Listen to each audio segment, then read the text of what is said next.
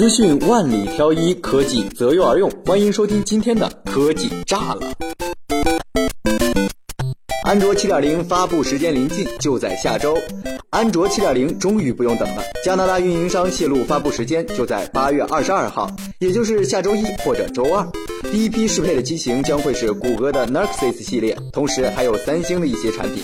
安卓7.0系统效率堪称史上最高，应用运行速度飙升百分之六百。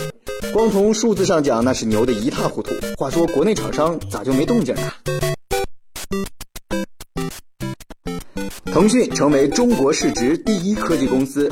要问中国哪家科技公司最有钱，不是阿里，也不是百度，而是腾讯。当然，这不是因为腾讯自己造了一堆 Q 币，而是因为微信的强势助攻。微信用户现在达到了八亿，几乎人人都在用。而今年四月到六月，腾讯纯利润暴增百分之四十六点八，销售额也达到了三百五十六点九一亿元人民币。此外，游戏也贡献了两百五十六点八亿元。至此，腾讯的市值已经达到了两千四百九十亿，注意是美元。阿里呢，则是两千四百六十亿美元。呃，土豪腾讯，您啥时候阳光普照发点 Q 币呀？林志颖提前上手 iPhone 7 Plus。林志颖年龄不小了，但依旧像二十多岁的小伙子，这点有点让小编羡慕不已。但更羡慕的是，志颖竟然提前拿到了 iPhone 7 Plus，并有照片为证。照片中可以明显的看出该机拥有双摄像头，拍照效果嘛，嗯，应该会好一点。iPhone 7 Plus 九月十二号有可能发布，呃，到时候你不来一台吗？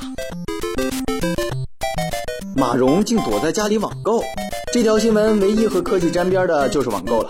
小编觉得吧，这件事儿我们一定要追下去，毕竟人那啥见那啥，对吧？你懂的。有媒体爆料，宝强声明离婚后，马蓉竟然还在家里网购收快递。不过收快递的时间是十五号，这代表十四、十五号期间有可能从未离开过家。他本人倒是挺看得开的，估计也没想到会闹得这么大。好了，周六周日咱不想也不提马蓉了，还是开开心心休息两天吧。